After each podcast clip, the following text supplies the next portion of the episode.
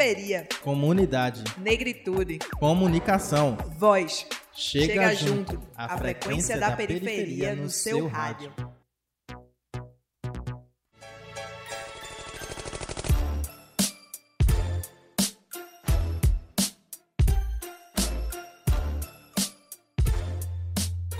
Fala galera, meu nome é Laís Hilda e tá começando mais um programa Chega Junto. Eu sou Iviso Henrique e no programa de hoje vamos falar sobre o empoderamento da juventude negra.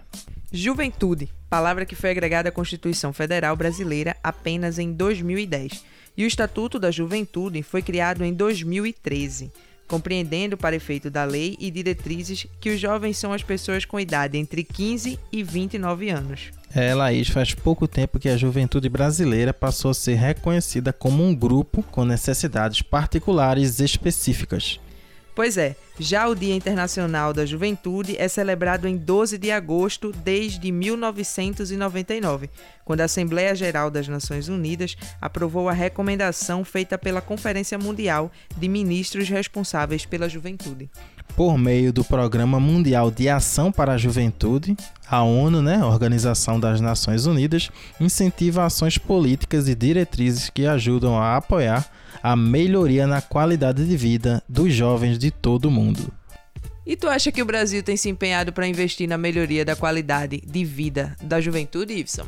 Deveria, né, minha jovem, mas a realidade é dura e cruel. Um jovem negro é assassinado a cada 23 minutos no Brasil. Por dia, são 63 assassinatos de jovens negros, totalizando 23 mil mortos por ano. O número é chocante, Ibson. E o vazio deixado pelos jovens assassinados nas famílias e comunidades é doloroso. Esse cenário é tão alarmante que ativistas e especialistas têm denominado o fenômeno de genocídio da juventude negra. O extermínio generalizado, ou genocídio dos jovens negros, é reflexo do racismo estrutural e institucional, que coloca em xeque ideais de solidariedade e igualdade e impacta o tipo de sociedade que estamos construindo para as próximas gerações. O contraponto para essa realidade são iniciativas que procuram empoderar e apresentar oportunidades para a juventude negra. E é sobre empoderamento e oportunidades que conversamos com o coordenador do Fórum da Juventude Negra de Pernambuco, Derson Silva. Chega junto a frequência da periferia no seu rádio.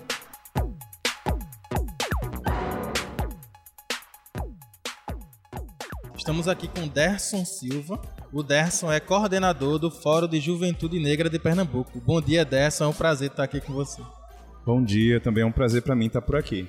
Então, Derson, a gente queria que você se apresentasse primeiro, falasse um pouco sobre você. Então, meu nome é Derson Silva. É, hoje eu atuo como coordenador do Fórum de Juventude Negra e do Fórum de Juventudes de Pernambuco. É, eu sou assistente social de formação e atuo como educador social é, pela Prefeitura do Recife e venho aí já há algum tempo articulando alguns processos junto com as juventudes de Pernambuco e especificamente a juventude negra, que é o meu campo de atuação maior. Pronto, a gente tava pesquisando sobre o fórum, né? Ele começou em 2007, não é isso? Isso, o Fórum da Juventude Negra começou em 2007 a partir do Encontro Nacional de Juventudes Negras, né, que aconteceu em Brasília e a partir daí se deliberou é, a construção dos fóruns estaduais e aí o de Pernambuco, é, pioneiramente, também começou no mesmo ano e de lá para cá a gente já tem mais de 10 anos de atuação junto com as juventudes de Pernambuco, né? Um grande mote do, do Fórum da Juventude é a, a tentativa de articular e potencializar políticas públicas que atendam às demandas das juventudes de Pernambuco, em especial a juventude negra, sobretudo no sentido de diminuir a violência para jovens negros. Né? A gente sabe que o Nordeste é um dos estados, né? São, é, são os estados onde tem a maior índice de mortalidade de jovens negros. O Fórum ele vem já há algum tempo articulando ações no sentido de, de impactar positivamente tanto uh, o legislativo, no sentido de construir leis uh, que protejam essa juventude, quanto também do executivo pensando em ações concretas é, que deem conta da, da, diminuição da mortalidade de jovens negros. Né? E aí, para isso, um caminho que a gente trilha é de fortalecimento de identidade de jovens negros, né? é, de modo que esses consigam é, desenvolver seu empoderamento e também participar é, no engajamento dessa luta. E como é que vocês fazem para se articular com a galera do interior e de, das regiões mais afastadas? Como é que funciona essa articulação? Então, é, o Fojup ele é um espaço que já tem também um tempo de estrada, né? já tem mais de 10 anos de atuação. E a gente conta com o apoio de, uma rede de organizações sociais que atuam com juventude é, e deslocam também, a, é, na medida que submetem projetos para editais, é, um certo recurso para que a gente consiga desenvolver algumas ações no interior do estado, né? E essas juventudes também do estado se articulam para estar tá em diálogo com a gente, mas a grande parte do nosso é, dos nossos diálogos acontece de maneira virtual, né? A, a, a, o campo digital é sempre uma ferramenta que a gente utiliza bastante e é, de tempos em tempos a gente também é, desenvolve algumas ações é, mais amplas para aglutinar esse pessoal, né? Por exemplo, esse final de semana a gente estava envolvido no que a gente chamou de Seminário das Juventudes, que acontece na sua terceira edição já. E nesse seminário a gente reúne jovens da, das quatro regiões, né? E vai discutir é, as pautas mais urgentes para as juventudes. E aí a gente traz essa galera do sertão, do agreste, da zona da mata para cá e a gente faz essa construção coletiva de debates e tal e quando possível também a gente vai para esses territórios fazer essas trocas. Então, é, é, é, apesar de ser muito difícil, de um ponto de vista logístico e tal, a gente tem conseguido uh, executar isso a partir dos apoios que a gente tem tido das organizações é, que se comprometem com essa pauta de um modo geral. Então, acima de tudo, o fórum é um espaço de formação política para a juventude, não é isso? Com certeza, de formação política, não só de formação, mas também de elaboração de estratégias políticas, né? Porque a gente não não atua só na perspectiva de fazer com que os jovens compreendam seus direitos, né, previstos no Estatuto das Juventudes, mas também a gente cria estratégias de incidência política, né? Pensando nessa questão de formação política, é, aí eu vou voltar um pouquinho lá para o início, quando você estava falando de você mesmo. É, como foi que começou o teu processo de formação? Ó, oh, meu processo de formação ele começou faz um tempo, né? Na época que eu era estudante de serviço social, o tema dos movimentos sociais sempre foi algo que a gente tratava, né? Então, eu sempre tive, em alguma medida, a partir da universidade, uma, uma proximidade com esse tema né, de uma maneira mais concreta, mas isso começa mesmo na minha origem, né? Eu sou um jovem que vem de periferia, eu nasci é, em Recife, mas morei a minha vida inteira numa comunidade é, de peixinhos, é, em Olinda, que é um, um bairro também bem pobre.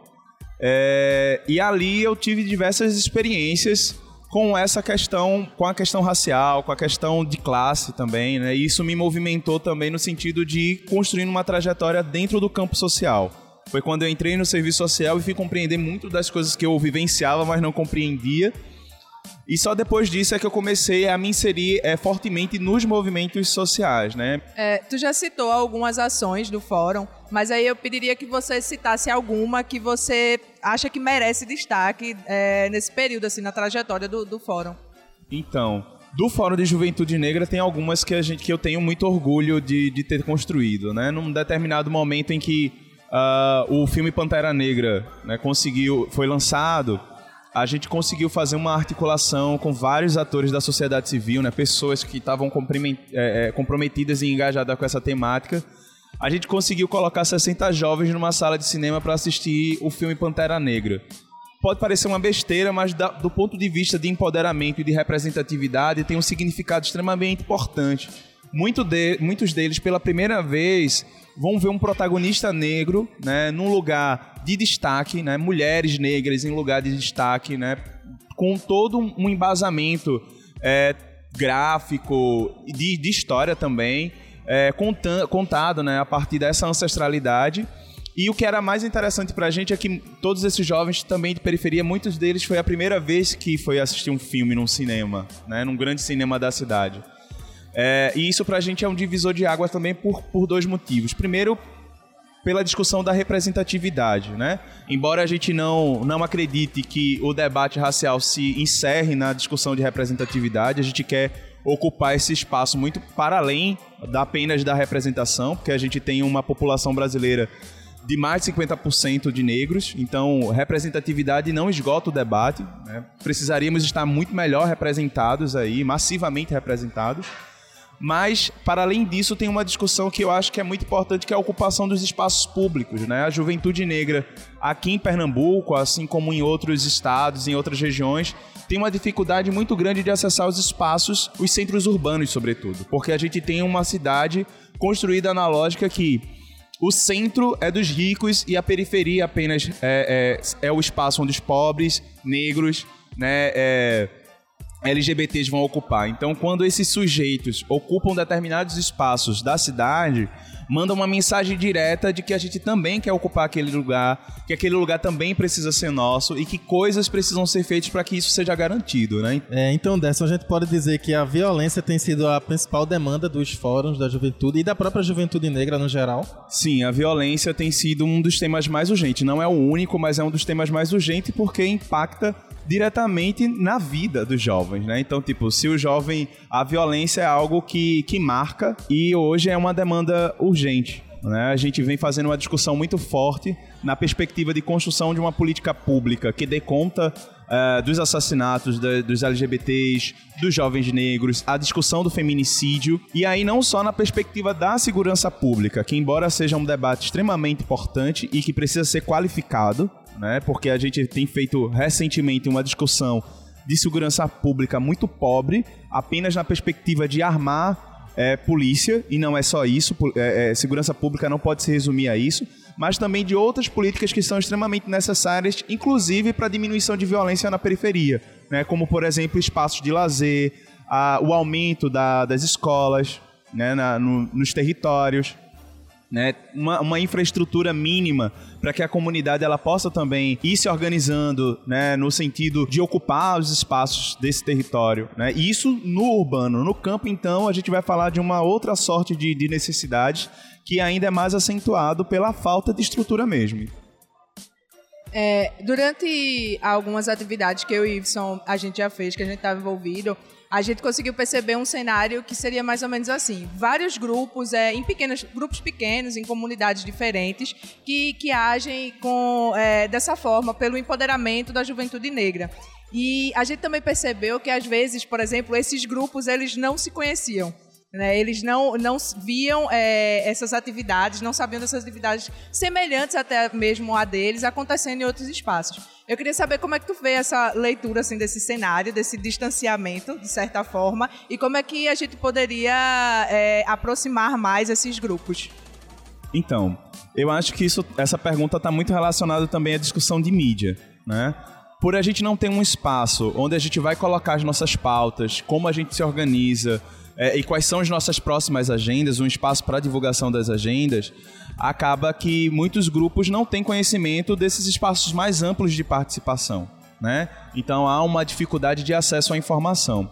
Em relação aos coletivos que tu falou, que às vezes está no território, não conhece a ação de um outro coletivo que está ali próximo, às vezes discute a mesma temática, esse é um processo comum, porque geralmente os coletivos eles surgem a partir de uma necessidade muito específica e local, né? E eles vão e esses laços, né, que montam esses grupos, eles surgem a partir de afinidade. Então, eu sou eu sou um jovem negro da periferia e tenho muita dificuldade de assumir meu black, estou nesse processo de transição capilar, por exemplo. E aí eu tô nesse processo sozinho, mas eu sei que tem outros jovens pretos igual a mim que também estão nesse mesmo nessa mesma dificuldade. Então eu vou conheço fulano, conheço ciclano, chamo eles, troco uma ideia, e a partir daí surge uma a demanda já existe, mas aí surge uma articulação no sentido de como é que a gente trata isso, como é que a gente se ajuda, né? Uma outra dificuldade mesmo é de entendimento sobre o tema. Então, cada coletivo, às vezes, tem um coletivo que trabalha empoderamento, mas tem um coletivo que trabalha na perspectiva da estética racial, tem o outro que vai trabalhar a partir da construção de, de, de identidade de sujeitos negros dentro de uma outra perspectiva. E não, não, não cola, né?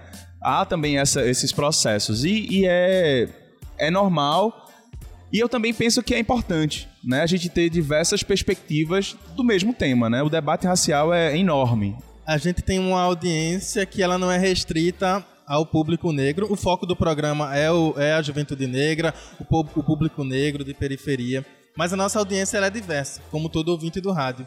Então, explica para essa audiência como o racismo age com o jovem negro. Essa eu acho que é a pergunta mais importante, talvez, dessa, desse debate todo. Porque é a partir dessa, dessa pergunta que a gente vai compreender todo esse processo, né? De ausência de representatividade, do porquê que é importante ainda esses movimentos estarem, estarem se articulando para fazer o trabalho de base nas comunidades e, sobretudo, a importância da gente ampliar o espaço das juventudes na mídia, né? Para a gente continuar ampliando esse debate. Então, o racismo, a gente primeiro precisa entender o racismo não como um processo pontual.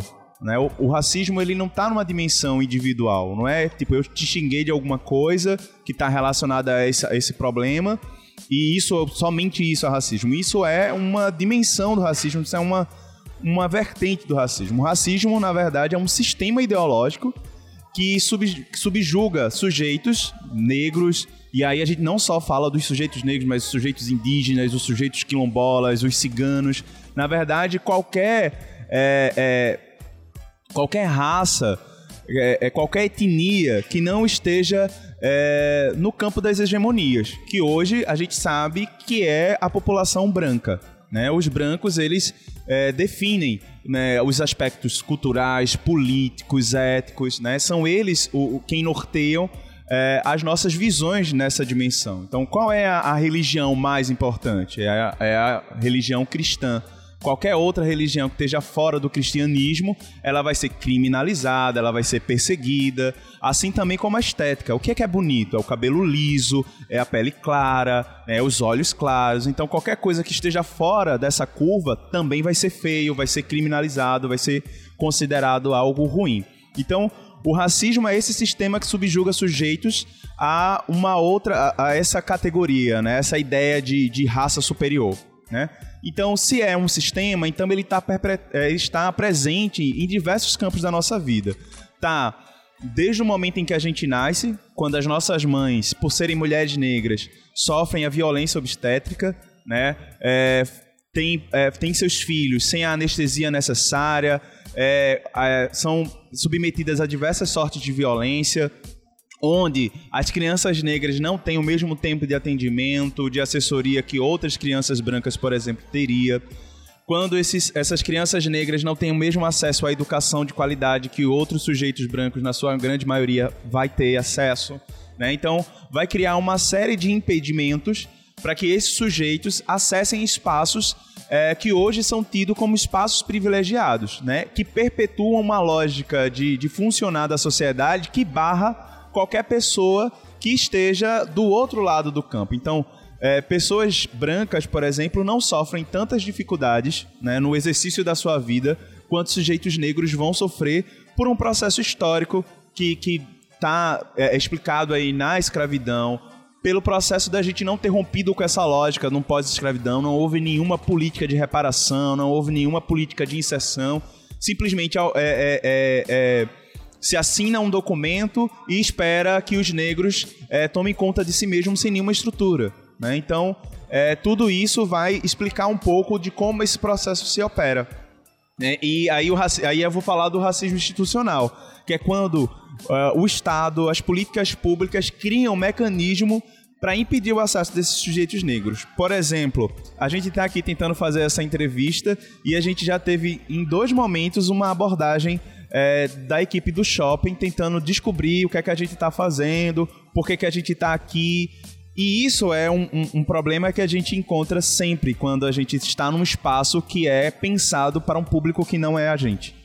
Né? O público branco está aqui, circula nesse lugar, ocupa esse lugar de uma forma extremamente tranquila e não vai ter nenhum tipo de impedimento. Mas a gente, se andar no shopping, se a gente tiver um grupo grande de jovens negros, você vai ver que os seguranças vão se aproximar. Se você vai andar na loja, tem sempre um segurança que vai estar tá te perseguindo, tentando né, ver o que é que você está fazendo e tal porque existe uma lógica racista que conduz os espaços públicos também e que vai ver o negro como uma ameaça. Né? O, nosso, o nosso Estado brasileiro ele é, ele é construído a partir da ideia de um inimigo único que é o sujeito negro. Então esse, esse sujeito ele vai sempre ser impedido de acessar espaços, ele vai ser sempre visto como baderneiro, ele vai ser sempre visto como ameaça e logo ele vai ser também alvo das abordagens mais truculentas. Não é à toa que a gente vai falar da abordagem policial que tem como parâmetro sujeitos negros na sua abordagem preferencial, né? E aí a gente vai ter uma outra sorte de discussões que vão colocar esses sujeitos negros sempre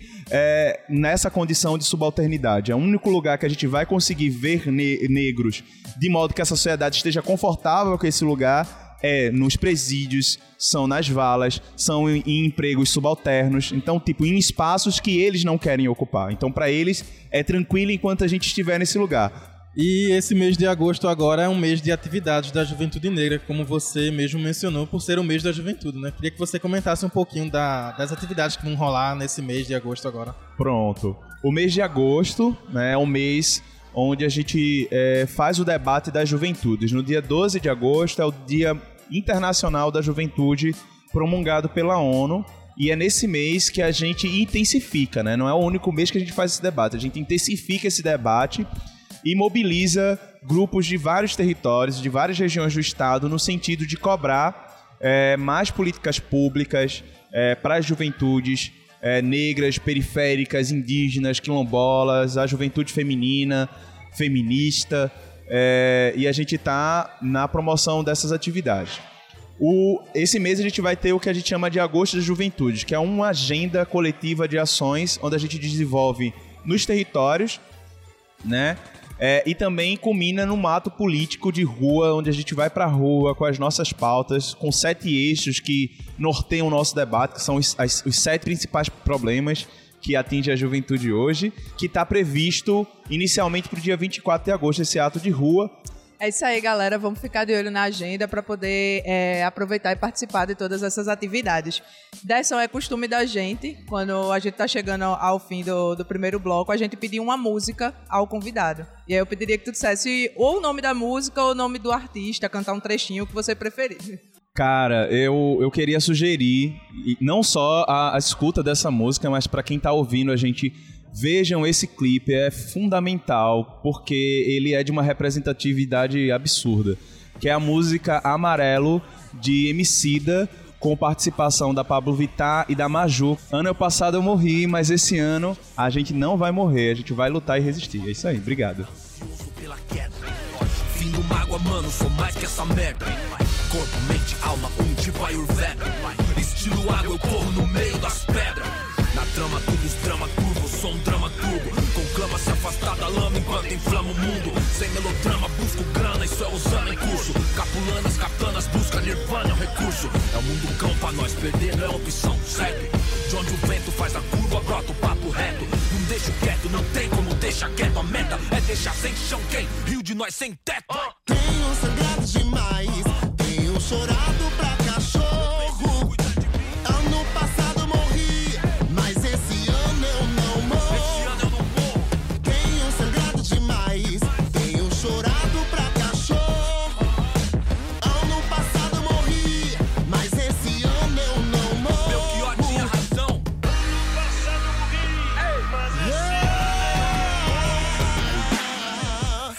premiada, brilho no escuro, desde a quebrada avulso. De gorro alto do morro, os camarada, tudo. De peça no forno, os piores impulsos. Só eu e Deus sabe o que é não ter nada, ser expulso. Ponho linhas no mundo, mas já quis pôr no pulso. Sem o porro, nossa vida não vale de um cachorro triste. Hoje cedo não era um hit, era um pedido de socorro.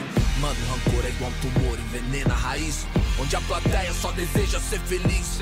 Com uma presença aérea, onde a última tendência é depressão com aparência de férias.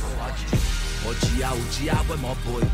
Difícil é viver no inferno e vem à tona que o mesmo império canalha que não te leva a sério interfere pra te levar à lona. Revide. Tenho sangrado demais,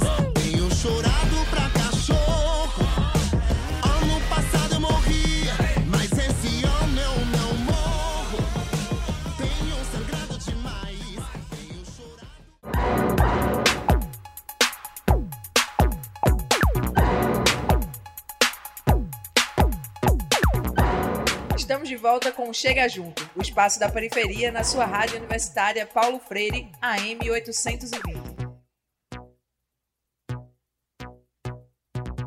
Estamos de volta com Chega Junto. No segundo bloco, o programa de hoje está tratando sobre empoderamento jovem.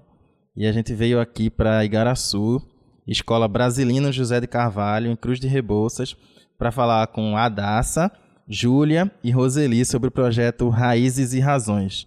Oi meninas, como é que vocês estão? Se apresenta pra gente. Meu nome é Radassa e o projeto da gente visa muito o empoderamento negro.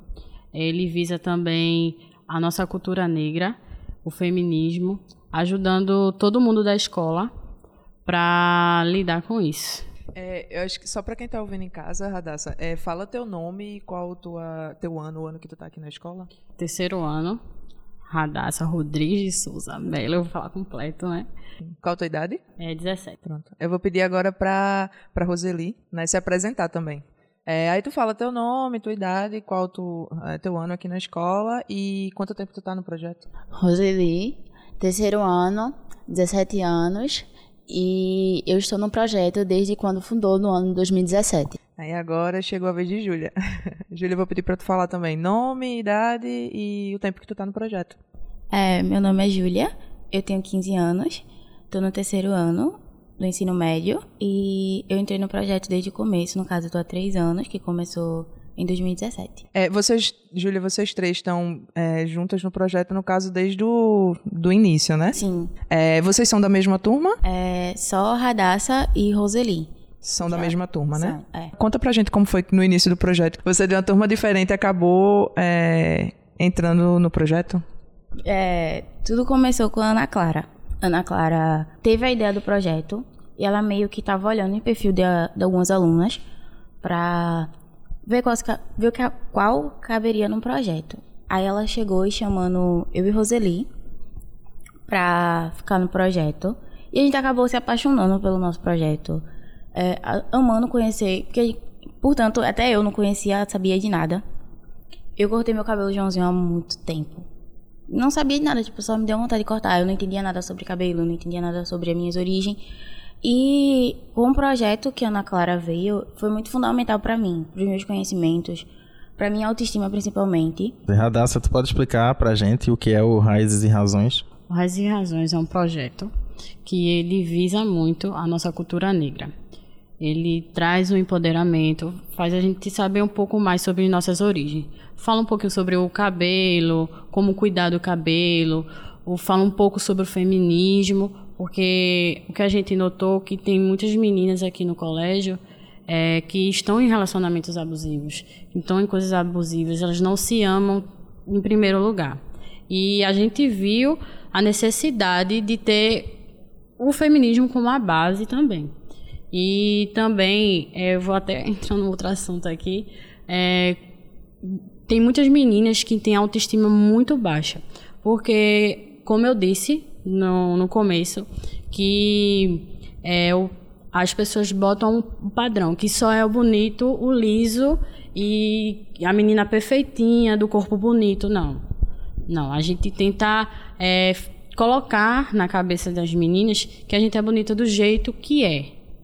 E também é, a gente tem um meio que um projetozinho dentro do projeto que a gente traz umas meninas que fazem uma tran trança que faz aumentar a autoestima para a gente se sentir mais bonita. Já ela vem aqui, faz uma trança, coloca boxeadoras para se sentir mais empoderadas, mais bonitas, entendeu? Para se amar do jeito que é. Porque a nossa cultura é isso. A nossa cultura visa isso. A gente como negros. É, Roseli, como era, como é esse assunto de, de negritude já era tratado na escola antes do projeto? A gente tem a professora Ana Clara, como a gente já citou, e ela dá nas aulas de filosofia, sociologia, a gente sempre tem visto isso e assim o projeto só fez aprofundar mais nesses assuntos e a gente expandir isso na escola toda Assim como os novos alunos que vai chegando, a gente sempre vai apresentando o projeto, tentando explicar, até porque antes a gente não tinha o conhecimento que a gente tem hoje. Aí a gente também vê isso nas outras pessoas e a gente quer passar o nosso conhecimento para elas também. Júlia, e a questão da autoestima? Como era a autoestima de vocês antes do projeto? Vocês usavam o cabelão assim como tá hoje? É, eu alisava meu cabelo. É, acho que desde que eu entendo por gente que eu aliso meu cabelo. Que eu uso várias químicas e tal. Aí um dia, aleatório, eu fui pra casa de uma amiga e eu tava muito triste, eu tava com a autoestima lá embaixo. E ela falou: Não, vamos mudar o cabelo. Porque mudando o cabelo, a mulher se sente. A mulher, a garota, se sente mais bonita vamos fazer uma coisa diferente. Aí eu falei, tá, vamos. Na minha intenção era só é, passar uma chapinha no cabelo e pintar fazendo que eu pintei de violeta genciana.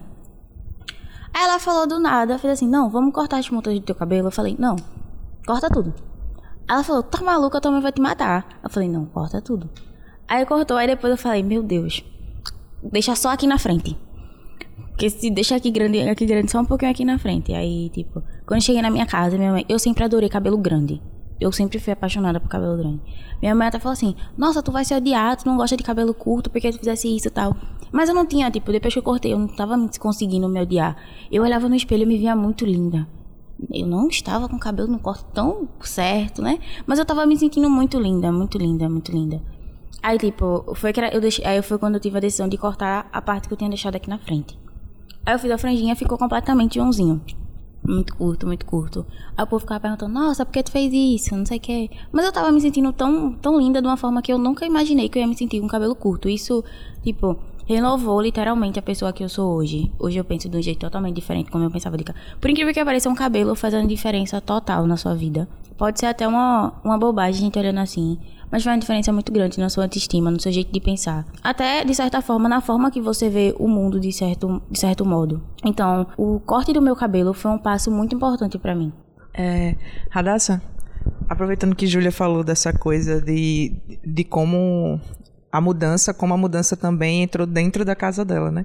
Porque ela, é, vocês mudaram o cabelo e, logicamente, a família percebe essa mudança e essa mudança ela não vem, é, o cabelo parece ser o pontapé inicial, né? Para todo esse contexto. Para casa, tu leva discussões que tu tem na escola é, em relação a questões sociais que vão além do cabelo? Sim, sim. Ah, eu vou falar um pouquinho sobre minha mãe também, que no dia da que eu decidi, eu vou entrar na fazer é, a transição, entrar na transição, ela vou entrar contigo. Ela foi comigo, ela cortou o cabelo, colocou trança comigo. Ela super me deu apoio. A gente sempre discute sobre vários assuntos, racismo, sobre é, o empoderamento da mulher, como a mulher está posicionada atualmente. E eu tenho uma relação muito boa com meus pais, que eles me dão apoio. Eu troco de trança muitas vezes deixo black, minha mãe ama, a gente sai junta.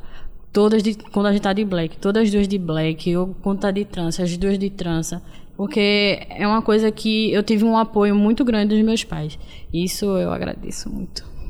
Roseli, como foi é, em relação a você essa questão em casa? Tua mãe também te apoia? Teve um, teve algum embate no início? Como foi? Sim, eu tenho um total apoio da minha mãe. Porém, eu não passei pelo pelo processo em si, a transição. Não necessitei cortar o meu cabelo. Bem, o meu cabelo, ele era de um tipo totalmente diferente do que ele é hoje. Ele, antes eu Antes a gente usava muito aquele. colocava bastante creme, deixava bem lambido, ou até mesmo, como meu cabelo ele era um tipo de 3A misturado com 2C, aí ficava aquela coisa. E depois eu decidi soltar ele mais. É, dar mais volume, até porque hoje em dia eu não saio sem um cabelo tá volumoso. E assim, em relação aos meus pais, é, eles sempre manteve do meu lado. É tão tal que depois que eu decidi pintar o meu cabelo, eu recebi muita crítica, muita opiniões, uns olhares meio que estranhos. Ah, uma negra com cabelo loiro. Aí, mas eu tenho um total apoio dos meus pais e eu só tenho a agradecer. Uma outra questão que eu acho que, por exemplo, os pais da gente costumam ser referências pra gente de, desde a infância. E aí essa questão da referência, ela às vezes acaba influenciando também em, em outros aspectos. Vocês tiveram alguma referência fora de casa, não sei, televisão, quem eram tipo as mulheres que vocês olhavam de repente para televisão, revista, essas coisas que você falavam, poxa, é... é... tinha uma uma moça que trabalhava na casa da minha na minha avó. Eu tinha cabelo liso há quatro anos atrás. Ela trabalhava lá. Ela começou a fazer trança. Aí ela, Radassa, por que tu não entra na transição? Que ela tinha cortado o cabelo dela Joãozinho. Entra na transição, eu faço uma trança pra tu, a gente. Aí começou. Só que ela foi um, uma pessoa muito importante, muito importante, muito importante mesmo, que ela me ajudou, me deu uma força. Ela, enquanto todo mundo ficava, ah, tá feio o teu cabelo, ela não, ela chorava comigo, sentava, me dava apoio. Hoje, é, ela é uma das melhores trancistas de Olinda. E eu vi é, essa evolução dela, como ela viu a minha evolução, que ela me ajudou. Júlia, e para você, quem foram tuas referências? Eu nunca me espelhei em alguém. Eu só, tipo assim, especificamente, eu tentava me, me inspirar um pouquinho de cada pessoa. É, que eu achava legal, que eu achava. Tipo, não necessariamente era alguém famoso ou alguém muito conhecido, não. Tipo, é, tem uma personalidade. Laís. Tipo, eu achei uma personalidade sua que eu achei muito legal. Uma parte boa. Então eu tentava é, passar para mim de um jeito e só que na minha versão, eu nunca me inspirei em alguém exatamente. Acho que essa é uma situação até muito comum, assim, para a maioria das pessoas, né? É, acho que a geração de vocês talvez sofram um pouco menos com isso do que gerações anteriores, que realmente, assim, em relação a é, empoderamento negro, mulheres negras, para ter como referência ser alguém famoso, que está no cinema, na televisão, na música, sempre foi muito difícil a gente encontrar. Né? Pensando no contexto de, de novela, é, que a Radassa até citou, é, a gente tem pouquíssimas atrizes em destaque, né? Mulheres negras que assumam seus blacks, né? Suas tranças. Hoje a gente é que a gente tem um, um, número maior, mas geralmente também são sempre as mesmas atrizes fazendo é, papéis diferentes, né? E elas nunca fazem, às vezes, papel muito grande. É sempre, tipo, fazem um papel grande, mas o, se você for olhar ao longo da carreira dela, é tipo escrava, empregada é, elas fazem sim papéis grandes, só que se você botar é, uma, atriz, uma atriz negra do lado de uma atriz branca e for olhar, tipo, o passado da carreira dela, a branca fez mais papéis principais e importantes do que a negra. A negra fez mais, o okay, Escrava, babá, é, personagem subimportante que você é necessário, mas você não nota tanto a, a, presença dela ali necessário na novela. Se a gente for pensar até em, eu acho assim, eu estou chutando, né? Se a gente for pensar no histórico da, da telenovela no Brasil, é, as novelas que mais têm atores atrizes negras são novelas que tratam do período da escravidão, que geralmente são novelas das seis, né? Que na, na minha época de adolescência, quando eu tenho idade de vocês, eram muito comum. A novela das seis que aborda a escravidão é, era uma coisa assim em sequência, geralmente, né? E falando um pouco agora da questão do racismo, como é que vocês percebem essa realidade aqui em Igaraçu? Como a gente está abordando muito o racismo, as pessoas não são racistas assim diretamente, mas indire indiretamente. Ah, eu acho bonito é, um bebê negro, só não queria ter, entendeu? Ah, eu acho que que o teu cabelo é é muito muito volumoso, porque tu não dá um, um negócio, um afrozinho para ele ficar mais definidozinho, para ficar mais baixo. Isso eu acho uma forma racista. Mas às vezes eu nem eu nem culpo as pessoas, mas elas foram criadas a ser racistas, se a gente pensar. Fomos criadas a ser racistas, porque é, o pessoal sempre impõem, ah, não, porque branco é, é bonito, que o branco é aquilo. Ficava romantizando o branco. E o negro era uma coisa, ah, meu Deus do céu, não, não é bonito, não, é, é estranho. É essa forma. É, hoje em dia, é, na minha opinião, muitas pessoas praticam, quando a Radassa disse, Roseli, o racismo não tão visível. Às vezes por falta de conhecimento. É, às vezes porque elas realmente. É, como assim? Elas realmente estão. Peraí, deixa eu voltar do começo, que eu já esqueci. como Roseli Radassa disse, as pessoas hoje praticam. É, algumas praticam racismo por falta de conhecimento. Outras, por conhecimento, sim, mas não assumem que realmente são racistas. É, o racismo hoje em dia, as pessoas acham que o racismo hoje em dia é só quando é, aquilo alarmante, que nem aconteceu com a, aquela mulher do tempo. Maju. Maju. Quando foi o caso de Maju, todo mundo se mobilizou. Ninguém segura, ninguém segura, ninguém solta a mão de ninguém, tal. Porque ela, querendo ou não, ela é uma pessoa pública. Isso acontece, obviamente, em vários outros canais, não tão grande como é o que Maju trabalha. Só que ninguém tá segurando a mão de ninguém. É, Roseli, pensando nessa lógica assim, de a gente ocupar é, vários espaços para falar mesmo sobre, sobre essa questão da, da identidade negra, é, alguns de vocês tinham comentado sobre youtubers. E eu acho que é uma coisa que faz muito parte da geração de vocês. É, eu queria saber se você, especificamente, consome algum youtuber que fala dessa questão da, da identidade negra e, e como é que tu acha a, import, é, a importância disso é, no contexto atual da gente. Sim, tem um, um canal que é Islã Resistência. Ele visa muito essas coisas. Ele não só fala sobre o racismo, mas sim sobre o papel do negro na sociedade hoje em dia como é visado e sobre intolerância religiosas e vários outros fatores. É, ele, a gente vendo o jeito que eles abordam o assunto é legal. Aproveitando que Roseli falou do Islã, que é uma batalha de poesias, é, e aí a gente já teve Júlia também citando é, algum um verso literário. Eu queria saber de você, Adassa, como é em relação assim a esses é, aspectos culturais, em relação à literatura, música, é, arte no geral. O que é que tu costuma consumir de artistas negros? Vanessa da Mata, eu acho que ela também visa um pouco. É, Caron Conká, o Baquechu, que eu amo de paixão, que ele visa muito o racismo e é bem pesado.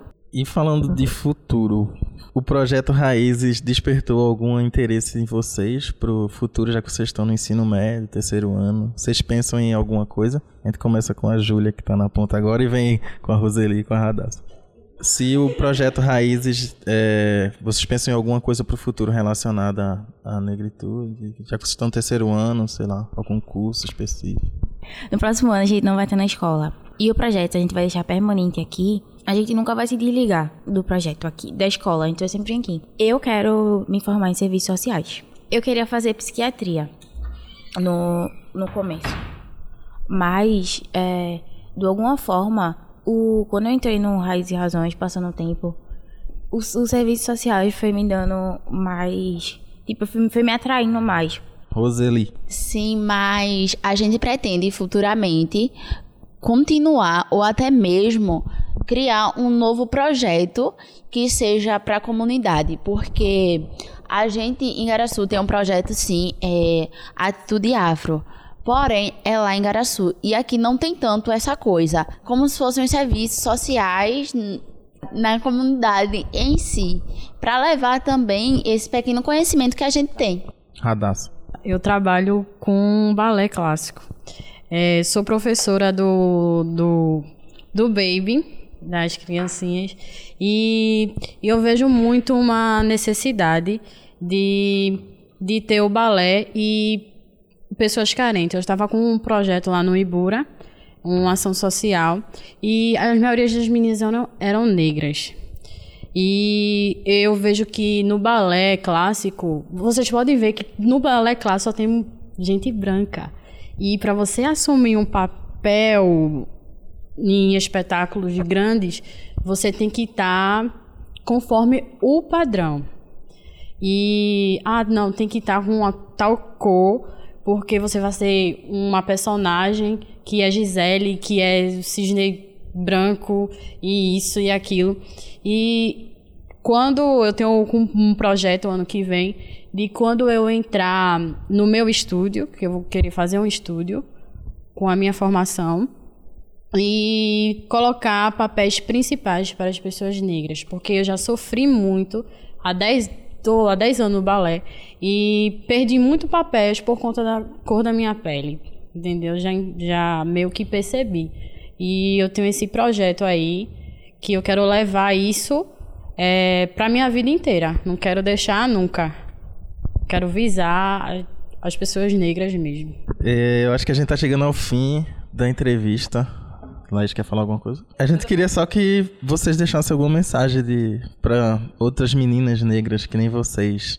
Uma mensagem que eu quero dizer é que negra vocês se empoderem, viu? Porque é, a gente tem que lutar. A gente, a gente vai lutar pela cor da gente e se empodere, se ame do jeito que é, solte o cabelo, não tenha vergonha, seja você, seja você. Importante você seja você. Isso que eu tenho a mensagem.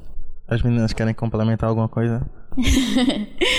é, e lembrando, o, o mundo é seu. Levante a cabeça e vá bater de frente mesmo. Não deixe que nada ou ninguém seja diga que é superior a você. Procure igualdade. Meninas, vocês são lindas, independente da sua cor, do seu estilo de cabelo. E que não vai ser nada fácil. Nada é fácil. Mas vocês têm que se empoderar. Vocês têm que ter garra. Vocês têm que ter opinião. Vocês têm que ir partir para cima com dois pés no peito mesmo pra conseguir o que você quer, conseguir o seu lugar. É, Roseli, a gente tá chegando ao fim. Eu vou pedir pra tu deixar informar pra gente quais são as redes sociais de vocês. Aonde é que a gente pode encontrar vocês e, e qual o nome do projeto? Repetir mais uma vez. No Instagram é Projeto Raízes e Razões, que lá a gente mostra todo o nosso trabalho, que as ADMs, eu, Júlia e Radassa, e também pelo Facebook da escola, é, Erem Brasileiro José de Carvalho, Obrigada, Roseli. é, Vê, agora a gente realmente vai encerrar o programa e é costume a gente sempre pedir para o convidado, convidada, é, escolher uma música. Como vocês são três e a gente não consegue colocar as três músicas por conta do tempo, eu vou pedir para vocês entrarem no, no consenso e aí vocês é, escolham uma música. Nós escolhemos a música de Carol Conká, Viva a Diferença.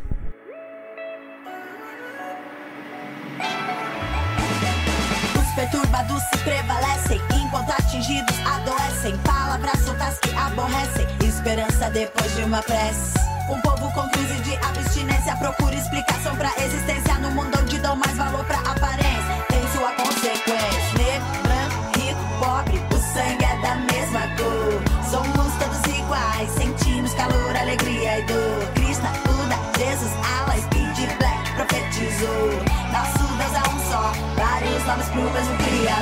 Pouco me importa sua etnia, religião, crença, filosofia. Absorvendo sabedoria, desenvolvendo meu dia a dia.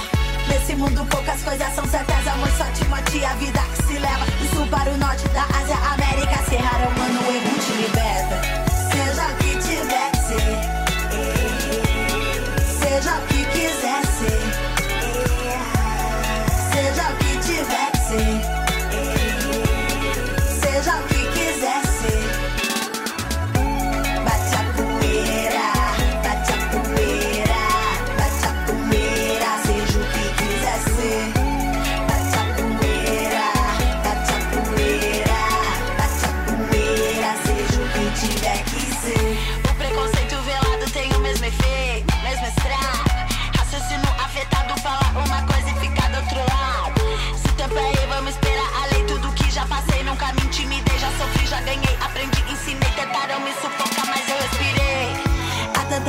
feliz com vergonha da beleza natural. É só mais um aprendiz que se esconde atrás de uma vida virtual. Gorda, preta, loira, o que tiver que ser. Magra, santa, doida, somos a força e o poder. Basta chegar, bora, levanta a cabeça e vê. Vem cá, viva, sinta o que quiser.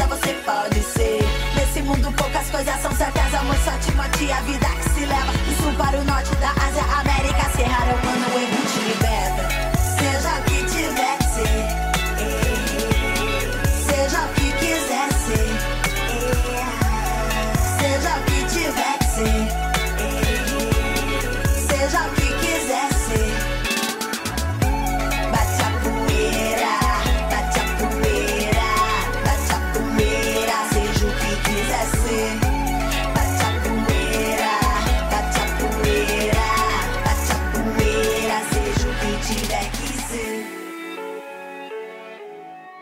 O programa Chega Junto de hoje teve a apresentação de Iveson Henrique e Laís Hilda, roteiro de Saile Campos e produção de Emanuele Lima. Chega Junto, o programa que é a frequência da periferia no seu rádio. Tchau, tchau.